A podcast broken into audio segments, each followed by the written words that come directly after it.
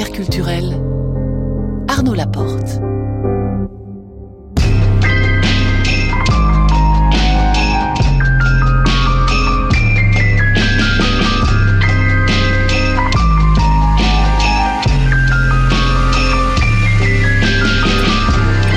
Ce soir, nous recevons le plasticien Mohamed Bourouissa qui ouvrira vendredi prochain, le 4 septembre, une nouvelle exposition Brutal Family Roots à la galerie Kamel Menour.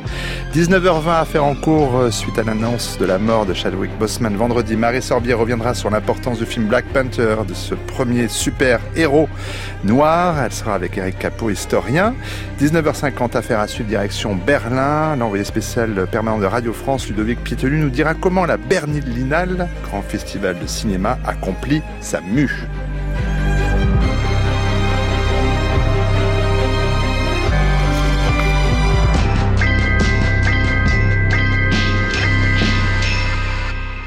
Bonsoir Mohamed Bourissa. Bonsoir.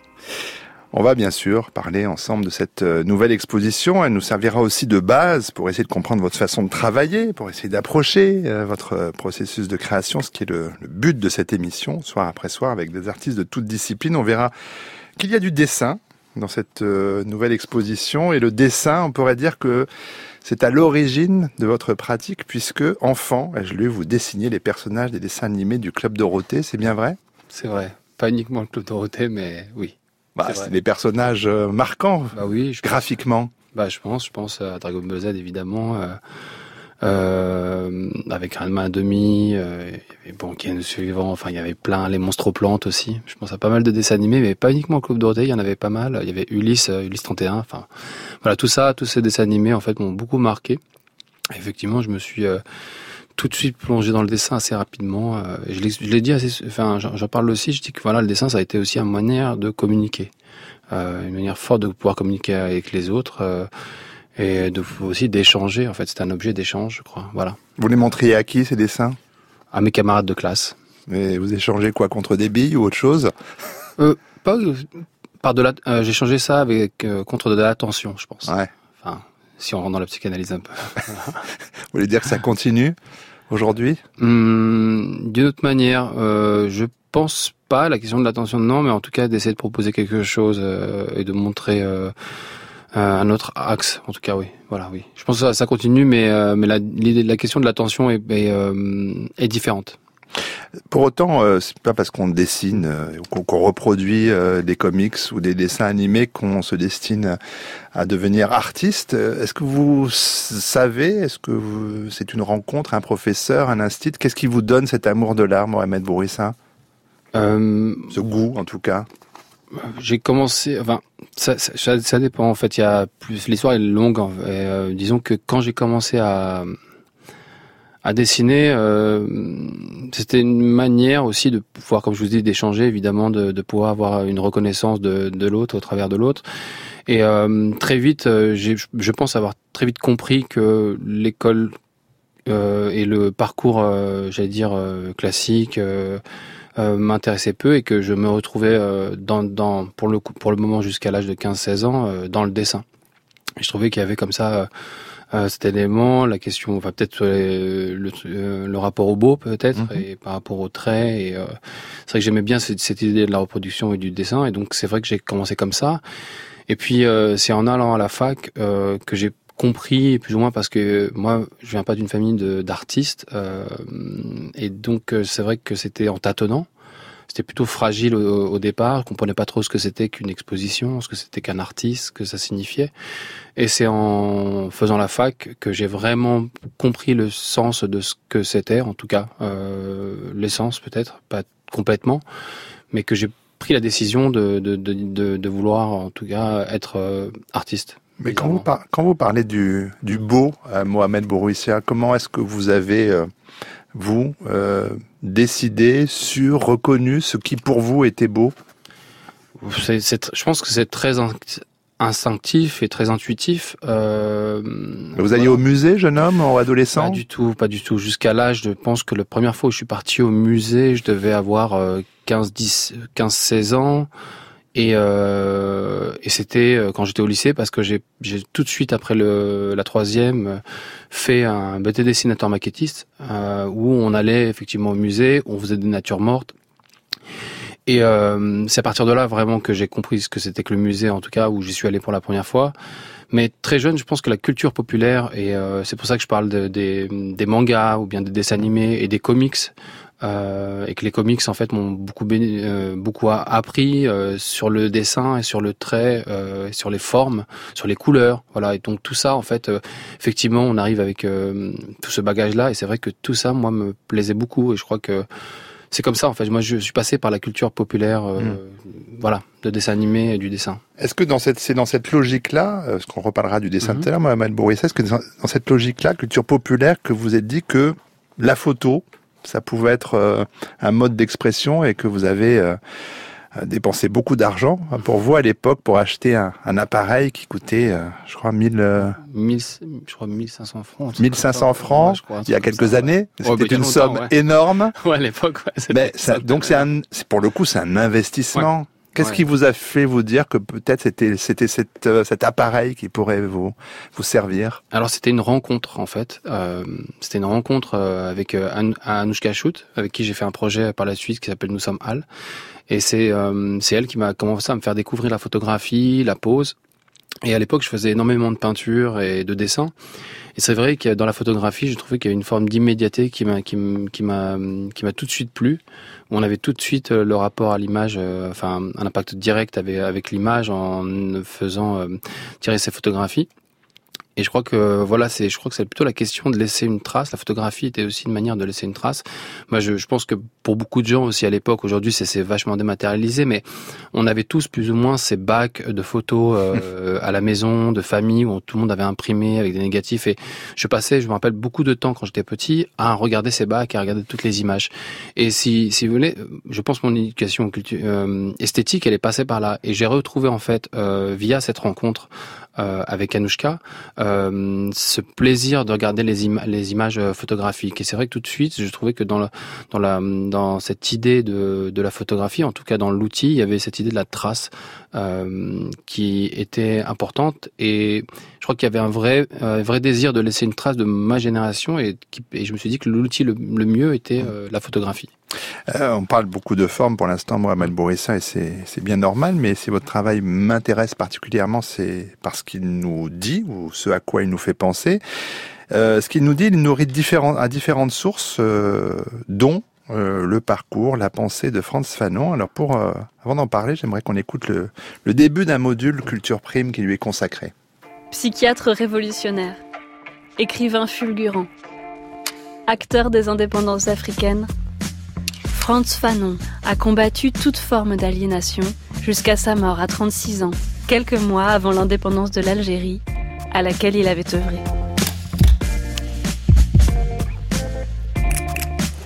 Son parcours foudroyant commence en Martinique, dans une famille métisse modeste, et s'accélère quand il s'engage en 1943, à 17 ans, pour défendre la France. Chaque fois que la liberté et la dignité de l'homme sont en question, nous sommes tous concernés, blancs, noirs ou jaunes. Mais Fanon déchante. Prêt à sacrifier sa vie, il est rejeté, humilié à cause de la couleur de sa peau. À 24 ans, il veut témoigner de son expérience d'homme noir dans un essai majeur. Peau noire, masque blanc. Le nègre n'existe pas, pas plus que l'homme blanc, écrit-il. Il immobilise psychologie, philosophie, linguistique, littérature pour analyser la névrose collective créée par la colonisation. Pour lui, même la culture est un acte politique. Le blues, plainte des esclaves noirs, est présenté à l'admiration des oppresseurs. C'est un peu d'oppression stylisée qui revient à l'exploitant et au raciste.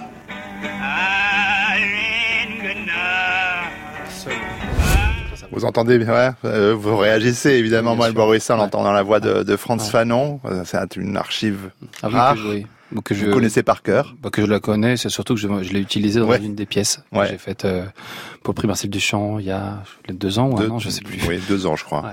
Quelle place il occupe, Franz Fanon, dans votre euh, panthéon, Mohamed Bourissa Je crois qu'il occupe une place euh, assez importante pour moi parce que c'est le, je pense que c'est quelqu'un qui m'a fait comprendre surtout ce que ça veut dire l'altérité. Et ça, c'était super important et pas d'une manière binaire. voilà alors il a écrit Pendant un masque blanc très important, mm. mais je pense qu'il a compris aussi la question de l'ouverture de vers l'autre et que la question de l'oppression et de la domination n'était pas qu'une question de couleur de peau. Et, ça, ça a été un bouleversement pour moi. J'ai été marqué par ce qu'il a dit. Et ce qui est très beau en fait, moi, je, en réécoutant juste euh, l'extrait, ce qui m'a beaucoup marqué dans cet extrait, dans de l'entendre, en fait, quand on lit, effectivement, c'est une pensée. Ce qui est très beau, en fait, quand on l'entend, on entend son accent. Mm. Et ça, ça change beaucoup de choses. Je pense que là, on comprend qui il est vraiment en entendant son accent. Parce que c'est son physique, c'est sa voix, c'est son corps qui parle au travers de, de l'accent, de la manière dont il parle et dont il dit les choses. Voilà. Moi, c'est quelqu'un qui est très important et que j'ai découvert euh, bien, bien plus tard, en fait, euh, par, par hasard, en fait. En allant euh, un jour euh, voir une tante qui était, euh, qui était malade dans l'hôpital psychiatrique de Blida. Euh, j'accompagnais une de mes tantes et en fait, je savais même pas qui était François Fanon et je vois ce nom euh, à l'entrée de l'hôpital.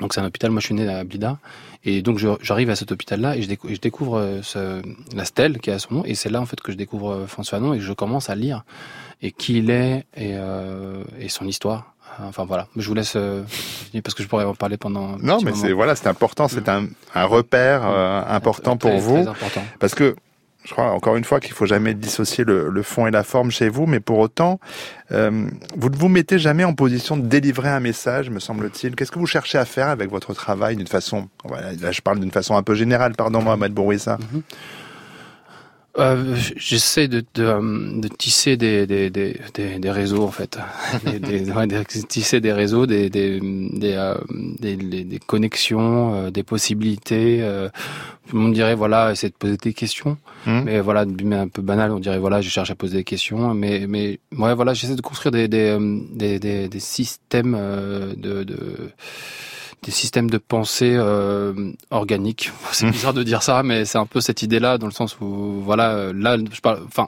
je parle de ça parce que j'ai la pièce que je, enfin, l'installation performance que je suis en train de faire pour pour l'exposition. Voilà ce que j'essaie de faire. En tout cas, de, de, de, de construire des, des, des, des, ponts entre différentes, euh, différents éléments. Alors par exemple, je pense à temps mort, effectivement, mmh. c'est entre l'extérieur et l'intérieur, et donc c'est la prison. Euh, Qu'est-ce que ça signifie qu'être enfermé? Alors ça veut dire faire une vidéo sur quelqu'un qui est en prison et puis quelqu'un qui est à l'extérieur, et de remettre en perspective euh, ces deux états. Mmh. Ça permet de, de, de faire quelque chose qui est pour moi en mouvement et qui permet de penser, en fait. Voilà. Mais quand on vous dit art politique, vous dites art d'abord bah ouais, je pense que voilà l'art politique, je sais pas ce que c'est déjà ce que ça veut dire. Euh, je pense qu'on a une, je sais, je sais pas en fait. Là, moi, je pourrais pas définir ça.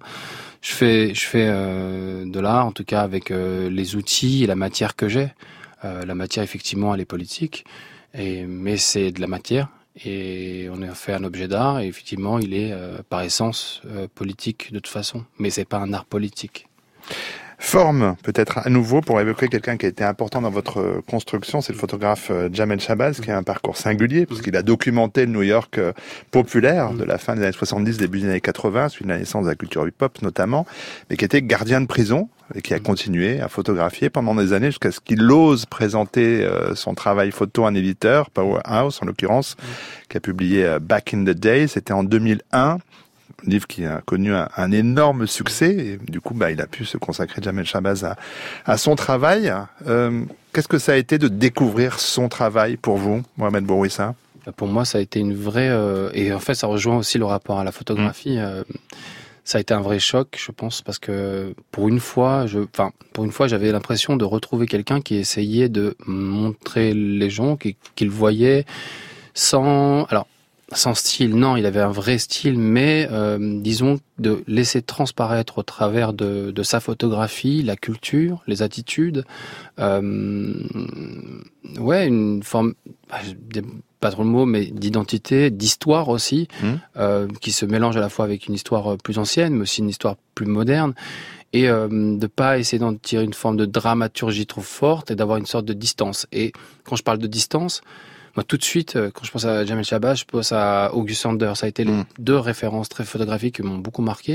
Et je pense que voilà, il avait une forme de distance et euh, ouais, d'amitié, si on peut dire, d'amour euh, envers les gens qu'il lui euh, photographiait.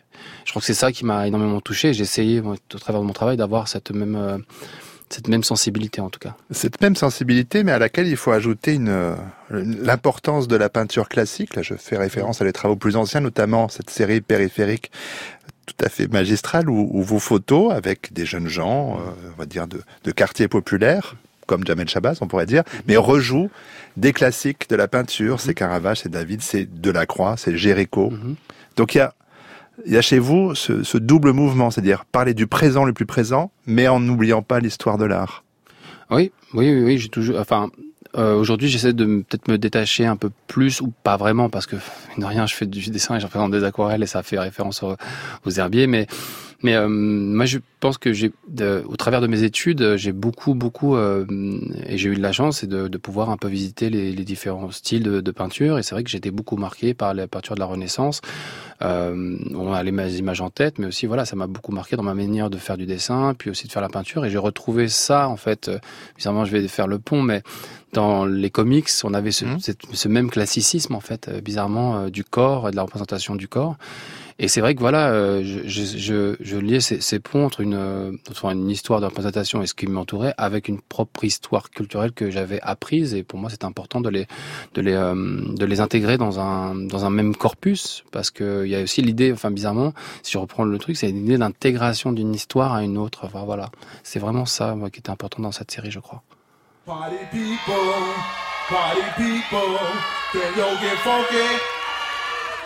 Suicide and folks, can yo get funky? The Zulu Nation, can yo get funky? Yeah, just hit me. Just taste the funk and hit me. Just get on down and hit me. That body's getting so funky now, hit me. Yeah,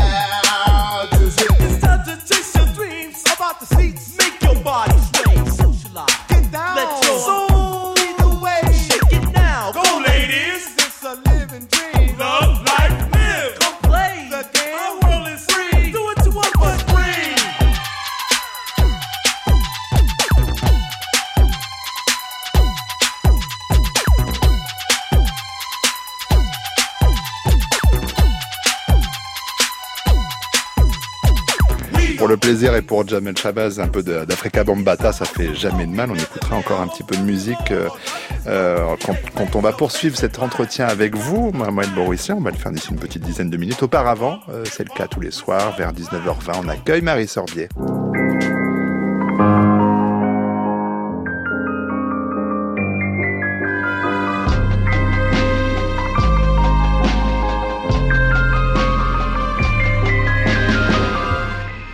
Affaire en cours, c'est le nom de cette séquence, Marie Sorbier, qui met en regard un phénomène culturel euh, et un- une question de société. Aujourd'hui, euh, euh, l'annonce d'un décès qui a suscité une immense émotion à travers le monde, Marie. Oui, ce soir on va parler de Chadwick Boseman. Alors c'est le premier super-héros noir de Marvel, Black Panther. Ce qui est étonnant, c'est qu'il a régné dès sa sortie sur le box-office nord-américain. En quatre jours, hein, le film sort en janvier 2018. Le film avait effectué le deuxième meilleur démarrage de l'histoire du cinéma des États-Unis. Donc très vite, le film dépasse le statut d'œuvre fictionnelle pour devenir un véritable phénomène social, nourrissant notamment les espoirs d'une Afrique émancipée et puissante. Eric Capot, donc il est historien des civilisations, il est chercheur au Centre de recherche écriture de l'Université de Lorraine. Il analyse avec vous l'impact de ce film dans la communauté noire et au-delà. My name is King T'Challa, son of King T'Chaka. I am the sovereign ruler of the nation of Wakanda.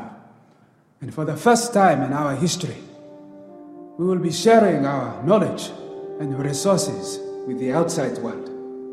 Wakanda will no longer watch from the shadows. We cannot. We must not.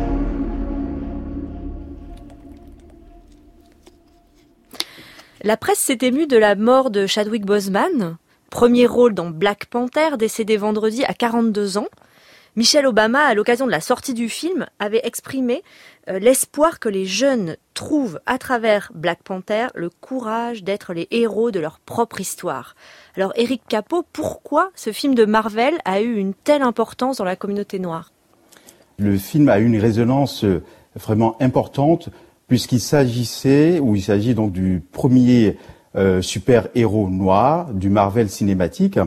On a vu euh, quand même euh, des euh, cars qui ont été affrétés pour euh, euh, aller voir ce film non seulement aux États-Unis, dans les quartiers de Harlem, et les témoignages qui en ressortent vraiment mettent en avant une certaine fierté de ces communautés-là, de pouvoir maintenant vraiment présenter sans honte un certain nombre de, de- de choses par rapport aux traditions africaines, ne serait-ce qu'au niveau de la coiffe, euh, des traditions vestimentaires et autres. Et on a vu même dans, le domaine du sport, euh, certains euh, euh, sportifs arborer euh, de manière euh, très euh, probante le salut hein, du Wakanda, donc euh, qui consiste à croiser les points fermés au niveau de la poitrine. Et on a vu les implications que ça a pu avoir aussi, même en France, euh, à travers des sportifs euh, comme euh, Paul Pogba et puis Gaël Monfils qui après donc euh, des victoires ont pu euh, arborer euh, ce salut-là. Et donc le film a eu un impact euh, assez considérable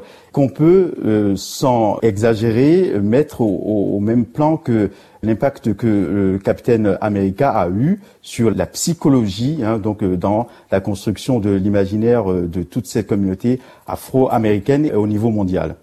L'intérêt du film, il me semble, au-delà du divertissement et du grand spectacle qu'offre cette production, c'est de mêler le fantastique, les traditions et les réalités africaines. Est-ce que vous pouvez nous en dire un petit peu plus ou nous en détailler quelques-unes qu'on peut voir dans ce film? Oui, euh, il y a une démarche assez importante euh, à travers cette réalisation d'aller sur le terrain. Et ça a été une première d'ailleurs pour euh, beaucoup, non seulement pour le réalisateur, qui est un Afro-Américain, qui euh, a été sur le terrain pendant euh, trois semaines pour euh, s'imprégner des cultures africaines. Et donc, euh, dans un premier temps, sur le plan euh, visuel, on a un certain nombre de choses qui entrent en résonance avec les cultures africaines portées à l'image euh, à travers justement euh, le- le- les costumes et les traditions euh, africaines, à savoir euh, des rites. euh, Quand je pense par exemple au, combat euh, donc euh, entre Kim Monger et puis euh, Black Panther pour accéder au trône, ce sont des rites qui sont euh, éminemment culturels, euh, connus en Afrique, et il y a un certain nombre de choses qui sont portées à l'écran, comme les coiffes, les coiffes Mambetou, donc des femmes Mambetou qui sont vraiment connues, et puis aussi des, scarifications. Et donc c'est autant de choses qui renvoient visuellement à une identification des personnes qui sont issues des euh, communautés afro-américaines et autres, et qui peuvent euh, se reconnaître euh, d'une manière ou d'une autre à travers justement ces cultures africaines qui sont portées à l'écran. Et, vraiment, c'est la première fois qu'on arrive au niveau mondial à mettre de manière probante et de manière vraiment claire à l'écran ces cultures-là. C'est donc au Wakanda, un pays africain à la pointe de la technologie, que Marvel inscrit son univers. Le nouveau roi, T'Challa, qu'interprétait donc Chadwick Boseman, doit protéger son territoire et ses réserves précieuses de vibranium. Mais bon, le, propos du film, euh, Marie Sorbier, dépasse largement les frontières de ce Wakanda imaginaire. C'est l'Afrique plurielle dont, dont il est question, et même, euh, c'est ce que nous dit aussi Eric Capot, euh, de l'inscription dans le mouvement de l'africanisme.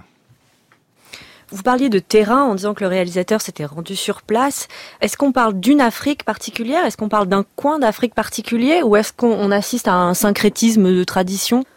C'est vrai que le réalisateur euh, a vraiment fait le choix de, ce qu'on peut euh, appeler l'Afrique du Sud, où euh, les cultures sont riches un peu partout en Afrique, mais il est vraiment fondamental quand même de parler des Afriques parce que il n'y a pas une unité euh, une seule Afrique euh, comme ça euh, portée à l'écran. Euh, toujours est-il que par exemple, voilà, au niveau des plateaux portés aux lèvres, c'est vraiment une tradition qui est vraiment mise à l'écran et qui permet finalement de renvoyer à une tradition chère à certaines cultures, mais qu'on ne retrouve pas partout en Afrique.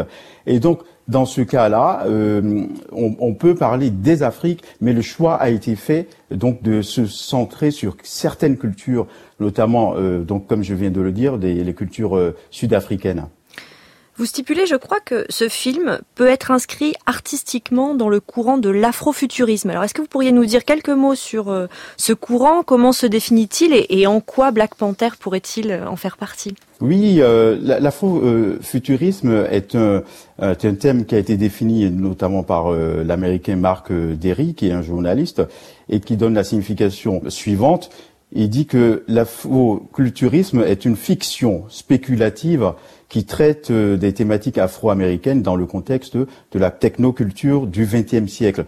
En termes clairs, il s'agit d'un courant culturel qui tente d'inventer donc le futur de l'Afrique et notamment de donner euh, un futur prophétiquement augmenté. On peut le dire. Et donc, c'est toute une tendance euh, qu'on voit actuellement en Afrique, dans plusieurs pays, qui essaie de réinventer à travers le futur une Afrique euh, qui se prend en main et qui prend son destin, notamment dans une projection euh, du futur à travers des motifs hein, euh, bien connus euh, des extraterrestres et autres, avec vraiment une tendance très futuriste qu'on retrouve non seulement dans la musique, dans le cinéma, et dans les BD et, autres.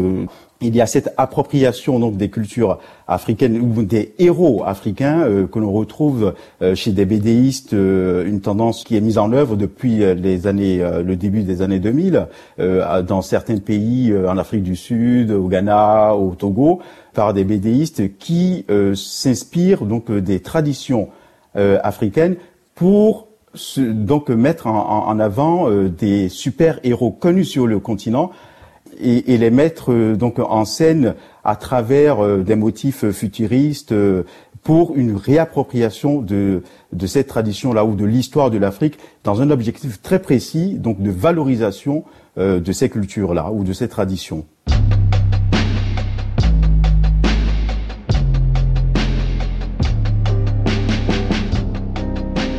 France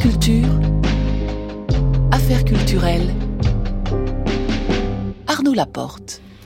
Merci Marie Sorbier et merci bien sûr à Eric Capot pour euh, ses lumières sur ce sujet. On poursuit euh, cette émission d'affaires culturelles. Dans une vingtaine de minutes, on ira du côté de Berlin. On nous attendra Ludovic Piétenu. Pour l'heure, nous sommes avec Mohamed Bourouissa qui ouvrira vendredi prochain, 4 septembre, une nouvelle exposition Brutal Family Roots à la galerie Kamel Menour. Alors, on a parlé de des dessins, on a parlé de photographie dans la première partie de, de notre entretien, Mohamed Bourouissa, mais euh, ce ne sont que, quelques, que deux de- des supports que vous, utilisez- vous utilisez. D'ailleurs, il y a pas de photographie dans la nouvelle exposition. Je divulgage un peu. Non, c'est pas, c'est pas grave. Il y, a ju- il y a juste une vidéo. Il y a une vidéo. Mais est-ce que chez vous, justement, et dans votre travail, une nouvelle exposition ou un nouveau, un nouvel, un nouveau projet, est-ce qu'il se fait aussi euh, en réaction au précédent, en, en opposition, en continuité, enfin formellement, est-ce que l'envie c'est de, de- de travailler un autre, un autre support?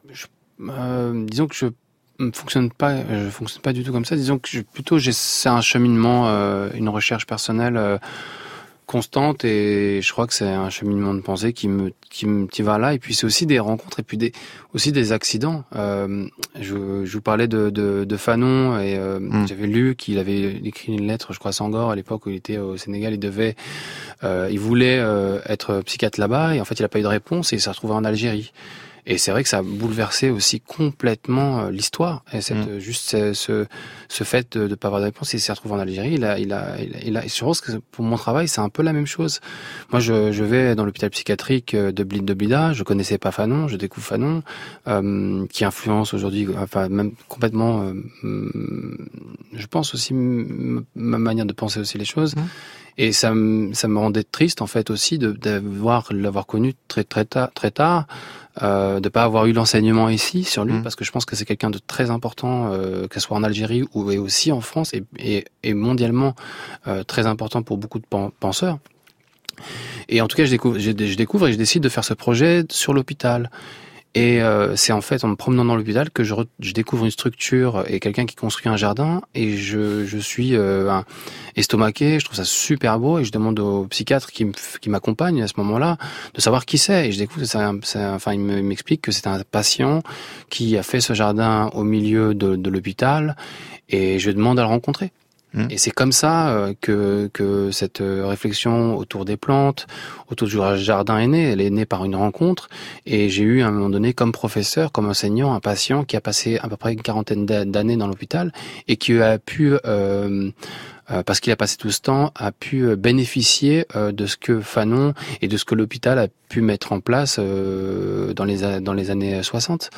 Euh, voilà, donc c'est, euh, je pense que c'est euh, des choses, des rencontres qui font que euh, tout d'un coup, euh, ce que je, ce que, ce que j'avais fait et euh, ce que je fais aujourd'hui, en fait, euh, sont aussi le fruit euh, d'une réflexion, mais aussi d'un, d'un, d'un, d'un hasard. Mais quand euh, vous étiez, euh, vous avez fait le, le travail autour des, des cavaliers noirs aux États-Unis, euh, ça c'est devenu Day qu'on a pu voir notamment au Musée d'art moderne de la ville de Oui. Paris en 2018.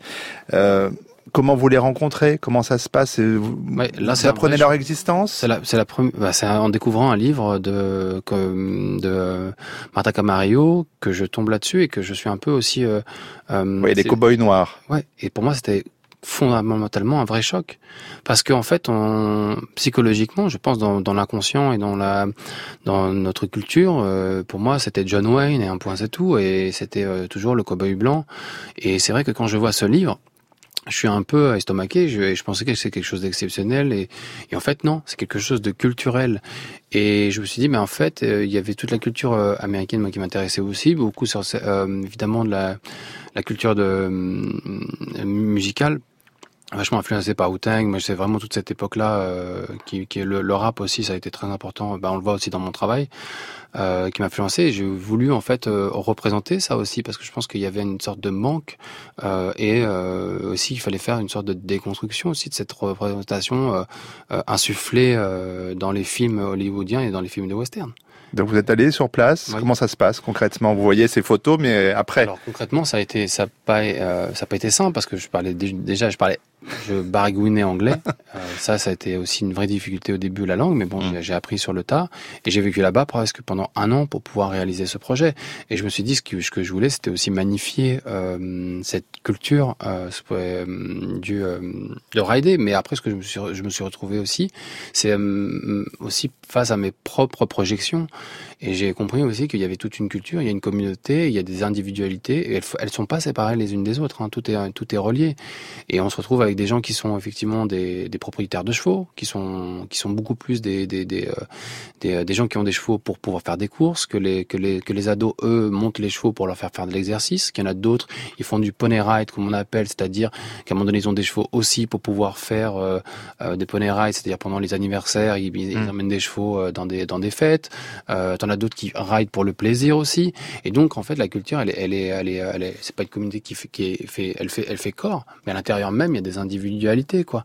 Et, euh, c'est vrai que c'est ça que que hum, ouais je, reviens de enrichi de ça et ça me ça m'a ouais nourri. Je pense que aussi il y a le rapport au, cheval et et, euh, et à l'humain. Et ça aussi, je pense que c'était important d'avoir ce, ce, ça c'est en étant là-bas que je me suis rendu compte de ça aussi, ce rapport entre l'animal et le- et, et l'humain et le, enfin bref.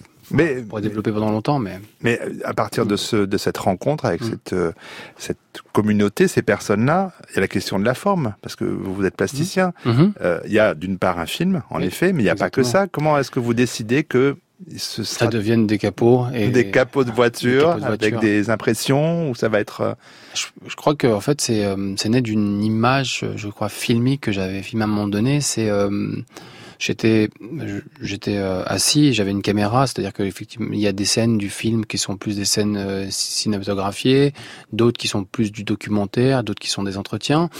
Et moi, j'avais tout le temps ma caméra sur moi et je filmais pas mal de choses. Et une des images qui m'avait euh, marqué, c'était une image que j'avais filmée avec un cheval euh, qui était reflété dans une voiture.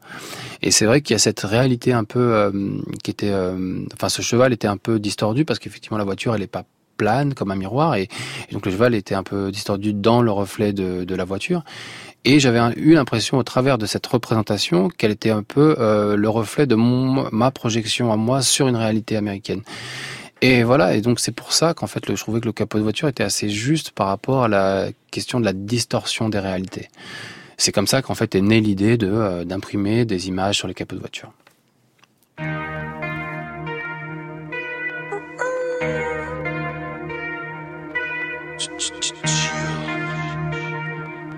One shot dans la.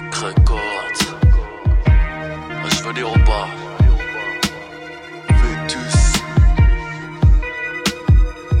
Perçois la Maybach. Premier esclave au premier président black. Fœtus, je défierais quiconque. Beaucoup plus grosse que des balles de ping-pong. Je me frappe le torse comme King Kong. Charge comme Mohamed, Tyson de le ding-dong Ton parti du testicule droit. Plus rapide que Michael Phelps. Neuf mois plus tard, pas de place pour les faibles J'irai en prison à 20 ans Pour l'instant je suis violet comme un billet de 500 j'ai des faux flingues, je te tire dessus. En maternelle, je mange du sable, je me pisse dessus. J'apprends à chasser comme un petit lionceau. Plus tard, tu viendras me voir pour ta conso. Encore trop jeune pour qu'on me traite de sale renoir. Je me sens proche des négros plus noirs que moi. École primaire, élève de classe moyenne. Pour être au top, je deviendrai mi-homme, mi-hyène. J'ai peur du noir, du croque-mitaine. J'ai la trique devant les clips de Farmer Millet. Je vois l'Afrique à la télévision. Elle meurt peu à peu, disent-ils dans leurs chansons. Vétus, je défierais quiconque. Un petit peu de Booba tout de même avec ce morceau Fœtus dont vous aviez réalisé le clip, Mohamed Bourri. Ça, c'était au moment aussi de, de cette exposition, de ce projet avec la, la Monnaie de Paris pour dire que le spectre est large de Mohamed Bourri. Ça, vous avez fait graver à la Monnaie de Paris euh, des pièces à l'effigie de, de Booba. Euh, Puisqu'on écoutait euh, ce morceau, on parle de musique, on parle de son, ça nous permet à nouveau de, revenir à cette exposition qui va s'ouvrir, Brutal Family Roots. Comment est-ce qu'il faut traduire ce titre? Bon, pourquoi en anglais d'ailleurs? Maintenant, j'ai compris que vous parliez anglais. Vous voulez en mettre maintenant pour montrer que vous maîtrisez, c'est ça? Ça m'étonne toujours, moi. Ah, celle-ci, elle est bonne. Mais. Non, pas du tout. En fait, c'est parce que j'ai fait le projet en Australie. Et euh, que c'est né en Australie, ce projet. Voilà. On le traduit comment le titre alors? Ah, franchement, je pourrais pas dire, dit. des, des, des racines familiales brutales, si on est un peu Oui, littéral, voilà, si on ou brut, littéral. brut ou brutal? Brutal, je pense, plus brutal. Des racines, je pense, violence, violente, violente, Ouais. pas, ouais, ouais, qui serait un peu les, les, ouais, ça serait un peu plus ça. Bon, à chaque euh, à chaque nouvelle étape de votre travail, Mohamed Bourissi, en tout cas, il y a des il y a des rencontres. Euh, des rencontres avec des lieux, des rencontres avec des personnes, vous l'avez expliqué. Euh, concernant cette, euh, cet hôpital psychiatrique, euh, cette rencontre, mais à quoi? Avec, euh, avec le passé, là, d'une certaine façon? Mhm, ouais, parce que moi, je Avec un fantôme? Alors, euh, un fantôme, euh, la personne existe bien. hein, le monsieur qui s'appelle Bourla Mohamed, euh, et ça, c'est ça son nom, ça peut faire rire parce qu'on a même, euh, il s'appelle Bourla Mohamed et son nom de famille c'est Mohamed. Donc c'est un, peu- c'est un peu drôle. Enfin, ça fait des sortes de filiations un peu étranges, mais, mais euh, fantôme dans quel sens Bah, euh, je sais pas qui a, qui a dessiné ces, euh, cet herbier que vous poursuivez aujourd'hui. oui, c'est un, c'est un fantôme, c'est un fantôme d'une certaine mani- manière. Oui, je pense que c'est une connexion avec quelqu'un que je ne connais pas. Et euh, c'est ce que j'aimais dans. Alors l'herbier, il faut que je le précise. En fait, j'ai euh, ce que j'ai fait. Et si on parle de de, de l'herbier Mm. précisément, euh, en faisant des recherches, en fait, en allant à l'hôpital et en cherchant la question du jardin, euh, et, euh, de, de France Fanon, euh, de l'ergothérapie. Ce sont des choses qui étaient qui faisaient partie un peu de mes recherches. Et en fait, je suis parti à à la bibliothèque des des Glycines à Alger, qui est une paroisse. Et, euh, et en allant là-bas, en fait, en faisant des recherches, je suis tombé où le, le, bibliothécaire m'a ramené une, un, herbier euh, incomplet des années 60-70 environ, c'est-à-dire euh, à la période vraiment de la décolonisation. Et je regarde ce, cet herbier, je trouve enfin, qu'il est pas fini. Et en fait, on voit peu une date et on sait pas si c'est une femme, je sais pas si c'est une femme, si c'est un homme, si c'est un Algérien d'origine algérienne, ou si c'est un Français, si c'est un colon, je sais pas. En fait, tout ce que je sais, de ce de, cet herbier, c'est que il est il est inachevé, que quelqu'un l'a laissé et que le la, la bibliothèque des glycines a récupéré ce- cet herbier. Et ce que j'ai fait en fait, c'est une action euh, performative, c'est que j'ai décidé de, de le compléter, de compléter cette histoire manquante et de communiquer avec quelqu'un que je connais pas, qui peut-être est mort, mais en tout cas de de, de faire, de- on peut dire le mot, mais raccorder les wagons, c'est pas ça, mais en tout cas de de en tout cas d'essayer de compléter une sorte d'histoire manquante euh, au travers de euh, de cet herbier. Et euh, c'est comme ça qu'est qu'est qu'est né. Donc c'est ce qui m'intéresse c'est voilà c'est même à une dimension un peu pas mystique mais voilà il y a une, un peu une dimension comme ça. Ouais, vous terminez le travail d'une personne dont vous ne savez rien quand même. exactement exactement Et puis il y a aussi. c'est-à-dire en tout cas c'est en tout cas c'est un spectre Hmm. voilà effectivement c'est un fantôme comme tu dis Ouais, et puis il y a aussi euh, une présence qui va être euh, quand même assez euh, imposante et peut-être inattendue pour les visiteurs de la galerie Kamel Menour à partir de vendredi. Ce sont, on le dit, oui Ah quand oui, même. oui on peut on peut On peut. Les mimosas, on n'appelle ça pas toujours mimosa d'ailleurs? En fait, euh, le mimosa, comme nous on le connaît euh, en France et en Algérie aussi, c'est que c'est une plante qui porte ce nom, mais en fait elle vient de la famille des acacias.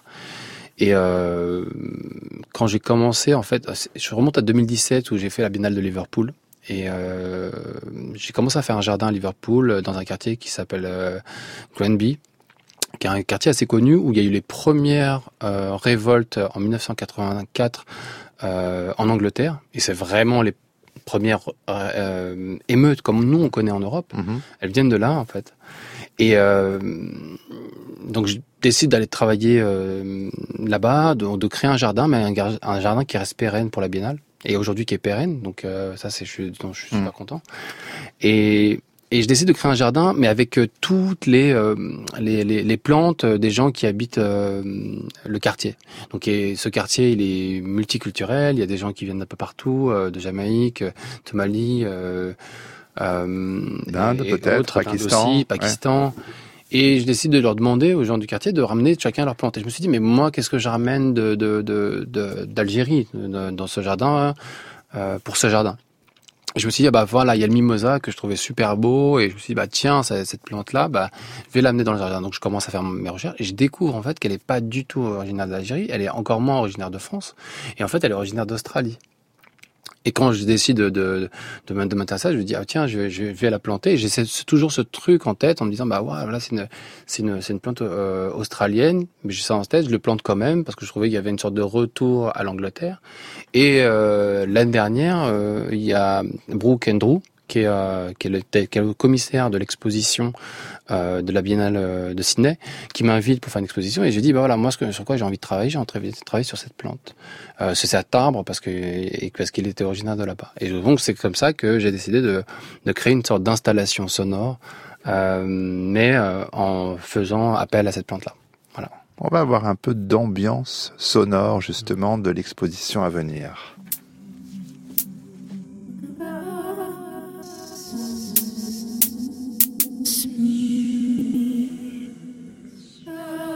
نسيت اسمي.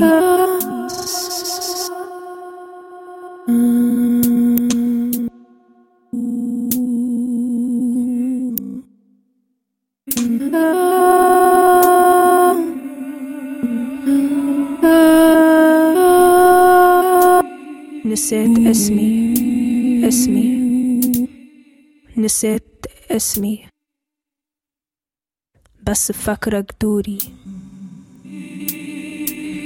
For every segment of soil my roots wrap around, they have a different name for me. Dayman Bigayero es me, but it never changes. I always grow. And a henna agayar potential evergreen to turn seed to stem to blooming structure. Once I was bound to the land and only traveled al al Hawa, Then I moved across the Maya from one side of the planet to the other, the, to the other, to the other, to the other. زي فتلة بتخيط جاكيتة Alors vous pourriez Jaquette. continuer hein, à réciter. Qu'est-ce que c'est que ce texte, Mohamed Bourouissia, qu'on entend Alors ce texte euh, a été écrit euh, par euh, Nardine, qui est une euh, artiste australienne. Et on n'a pas entendu la deuxième personne, mais il y a deux personnes qui ont participé à ce poème. et qui est euh, aussi euh, Chronique, qui est un rappeur australien, qui est euh, d'origine aborigène et elle qui est d'origine égyptienne. Et c'était un peu pour figurer au travers de la langue les différents parcours qu'a eu la plante en passant de l'Australie à l'Angleterre, à la France, puis à l'Algérie. Euh, voilà, et puis euh, le texte raconte, euh, en fait, cette esmi, ça veut dire j'ai oublié, j'ai perdu mon nom. C'est en, en, en arabe. Et le, le texte passe de l'anglais euh, à, à l'arabe, puis euh, aussi à, à la langue euh, d'origine de, de chronique. Voilà. Mais alors, il y a ces, ces textes, bien sûr, mais par contre, le, les sons qu'on entendait, la musique qu'on entendait, il faut en dire quelques mots aussi. Mohamed Borissia, parce que euh, vous me l'avez expliqué quand euh, on est passé euh, avec euh, Aïssa Toundoy voir euh, l'exposition en train de s'installer euh, en fin de semaine dernière. Euh, c'est pas une installation, c'est une performance, parce que le son, tout comme les plantes, sera vivant. C'est du vivant. C'est vrai que au départ, je parlais beaucoup d'installation et euh, je me suis vachement posé la question de, du terme, des termes qu'on utilise euh, sur la manière de parler euh, de ce qu'on fait. Et, en mettant des, arbres et du, vivant à l'intérieur de l'installation, je me suis dit, bah, en fait, ils agissent et ils sont vivants. Et donc, je peux pas juste utiliser la terminologie performance, sinon c'est une, une manière de les objectiviser. Et donc je pensais que le, le, le terme- pardon, Excusez-moi, Oui, oui. l'installation. Et donc c'était, je trouvais que le terme performance co- correspondait plus à une réalité que j'essayais de, de, de raconter euh, euh, dans cette euh, dans, ce- dans cette dans cette performance installation performance en fait. Allez, un mix. Euh, cette pièce, mais en tout voilà, cas, oui. cette pièce. Et je crois que voilà, en fait, ce qu'on entend, euh, c'est pour ça que j'en viens à la question de la performance, c'est qu'en fait, ce qu'on entend et le son comment a été construit. Donc, j'ai travaillé avec euh, Jordan euh, Kikere qui a designé le son et qui a programmé euh, euh, euh, les Raspberry pour pouvoir écouter euh, les fréquences euh, produites euh, par les acacias. Et en fait, nous, ce qu'on fait, c'est qu'on récupère les, fré- les fréquences euh, des plantes, des acacias, et qu'on les traduit en son. Et les rythmes produits et, la, et les sons qui sont produits euh, et la manière euh, dont ils, on écoute les notes sont euh, sont, euh, sont, sont sont directement euh, récupérés des plantes. Traduite en son. Exactement, exactement. En son, en rythme. Exactement. Et le rythme est très différent, on peut, on peut le percevoir. Et euh, c'est le rythme, je crois que c'est aussi, euh, il y a le rythme humain et puis après il y a le rythme des plantes et puis il y a des rythmes, il y en a plein, des très différents. Ce qui est intéressant, c'est que on essaye de, au travers de cette euh, de cette euh, de cette œuvre, de, de rendre visible un rythme aussi différent et qui peut s'exprimer de différentes manières, beaucoup plus rapide, mais le rythme, la, la cadence dans laquelle qui est montrée dans la dans la dans la station reflète pour moi aussi un- une, une respiration différente de la nôtre.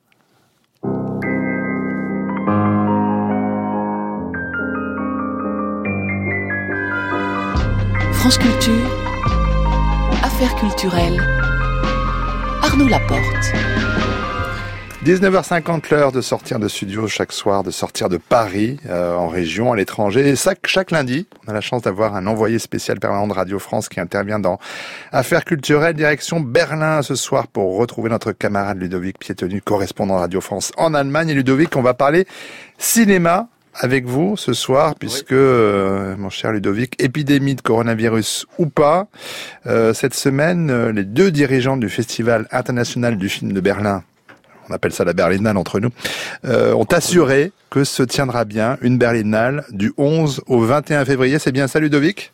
Voilà, retenez les dates, c'est cette euh, 71e édition, ce sera dans cinq mois Arnaud et elle se tiendra en effet de façon physique, Euh, oui oui avec des vrais gens, ça existe, des visiteurs, des amateurs de cinéma qui vont regarder des films, échanger ensemble, un festival et un marché du film sont des lieux de rencontre, c'est une caractéristique importante, ce sont euh, les mots, c'est la promesse, un défi aussi lancé au coronavirus par la codirectrice néerlandaise Mariette Rissenbeck et le codirecteur italien Carlo Chatrian, plus en charge de l'artistique. Ils ont pris euh, la relève euh, l'an dernier après les presque deux décennies de l'allemand Dieter Koslik, passé à la tête euh, du festival, donc ça ne vous aura pas échappé. Ils sont deux, une femme, un homme, et tout de suite ils ont dit qu'ils défendraient la parité, l'égalité, la mixité. Le festival s'était engagé un an plus tôt auprès du collectif français 50-50 à fournir des statistiques genrées, en particulier sur le nombre de films soumis à sélection, a publié la liste des membres des comités de sélection. Pareil pour les programmateurs, Arnaud. Oui, mais là, ils ont annoncé quand même euh, qu'ils vont aller encore plus loin pour la Berlinale.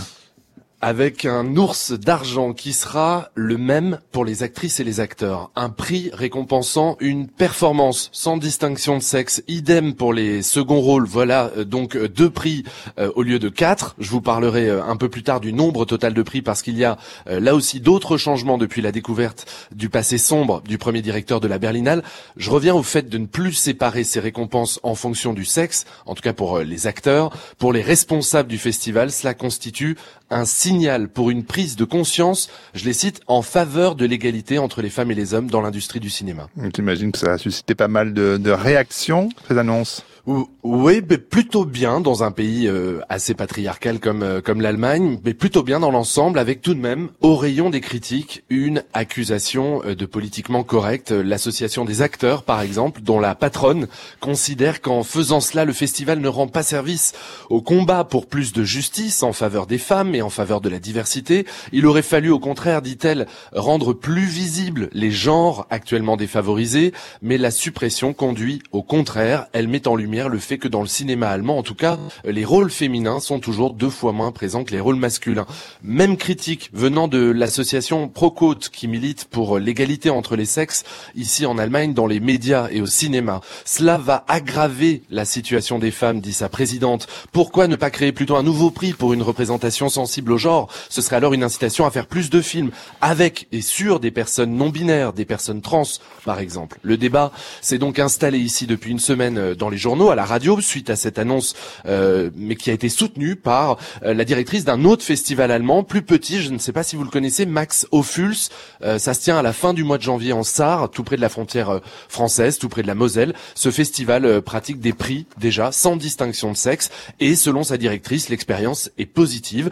Aussi dit-elle peut-être parce qu'il s'agit d'un festival pour jeunes talents et que dans les écoles, la proportion femmes-hommes est à peu près la même, ce qui n'est pas le cas, s'empresse-t-elle d'ajouter, quand on est une femme et qu'on avance dans sa carrière dans cette industrie. Alors ça y est, il y a eu quelques échos en France, euh, quelques éditos, notamment sur les pages du site Figaro Vox. On peut mentionner deux tribunes, Euh, par exemple celle du rédacteur François Margolin. Euh, quel est l'intérêt de la décision des organisateurs de la Berlinale, écrit-il, excepté pour se soumettre à l'ambiance politiquement correcte du milieu. Puis notre tribune euh, Richard de 16 qui, se présente comme publicitaire catho, euh, qui qualifie les organisateurs de la Berlinale d'agents du bien. Cette décision est typique, écrit-il, de ces gens qui aiment faire le bien et encouragent les autres à bien faire, mais ça s'arrête là. C'est un tout petit monde clos sur lui-même, coupé de la réalité. Bon, je passe, on connaît la chanson. Ludovic euh, toujours en duplex euh, depuis Berlin, vous nous annoncez du changement encore pour le nombre total de prix de cette future Berlinale au mois de février? Oui, je vous en parlais. Un prix euh, disparaît, celui qui portait le nom du premier directeur de la Berlinale, Alfred Bauer. Une étude historique approfondie est toujours en cours, bientôt à son terme. Elle sera publiée euh, à la fin de l'été, mais il ne fait aucun doute euh, de ses positions quant au régime national-socialiste. Un nazi actif de haut rang, un élément clé même du dispositif de propagande orchestré par euh, Goebbels. Il a dirigé la Berlinale de sa création en 1951 jusqu'en 1976. Ces révélations étaient sorties juste avant euh, la 70e édition, en tout début d'année, au mois de janvier, et le prix avait été immédiatement renommé 70e édition. Euh, pour la fois prochaine, ce sera un ours d'argent prix du jury, tout simplement. Et au total, donc, euh, huit ours décernés euh, pour la prochaine édition. Ce sera, euh, retenez bien, la soirée euh, du samedi 20 février 2021, soirée de gala, on l'espère, euh, physiquement, qui se tiendra vraiment avec des vrais gens dans la salle. Euh, save the date, comme on dit Arnaud, et venez à Berlin avec vos affaires culturelles euh, et toute l'équipe dans la valise. J'espère bien. Save the date en allemand, ça se dit comment? Oh, le piège. Bon, allez, Oh vous avez un canapé lit pour les invités? Oui, absolument. Bon, bah on viendra. Merci. Pour beaucoup. vous, toujours. Merci beaucoup. Ludovic Pietoni, vous me ferez un save the date en allemand, s'il vous plaît. Euh, Mohamed Bourissa, le temps, le temps a filé, mais j'avais quand même envie d'évoquer la toute petite minute qui nous reste euh, cette grande exposition que vous avez faite à l'étage du Monoprix d'Arles. C'était l'été de 2019. C'était en fait une une rétrospective, on peut dire. Moi, j'ai pris beaucoup de plaisir à voir dans dans ce même espace vos différentes manières. Allez, 45 secondes. Quel effet ça a eu sur vous de prendre le temps de vous retourner sur votre travail? Mm, mm. Ah, disons que ça m'a permis de tirer les, les grandes lignes de ce que j'essayais de, de questionner dans, mon travail. C'est vrai que la, la place de l'individu par rapport à la société, euh, ça, ça m'a toujours intéressé. Euh, je crois que c'est ça qui, était important euh, dans l'exposition de Arles et c'est ça que j'essaie de rendre compte. Euh, une société, puis l'in- l'individu, sa, collectivité dans laquelle il, vit et comment il, est perçu. Et aussi cette violence aussi qui, existe, euh, sous-jacente, peut-être un peu sourde, qu'on n'arrive jamais vraiment à décrire sans savoir d'où elle vient euh, mais qui est, qui est là. Alors elle peut être euh, liée à l'économie, liée à la société. Elle est, elle est, enfin, le spectre est assez large, mais voilà, je pense que c'est ça qui est, que j'ai réussi à capter au travers de cette exposition.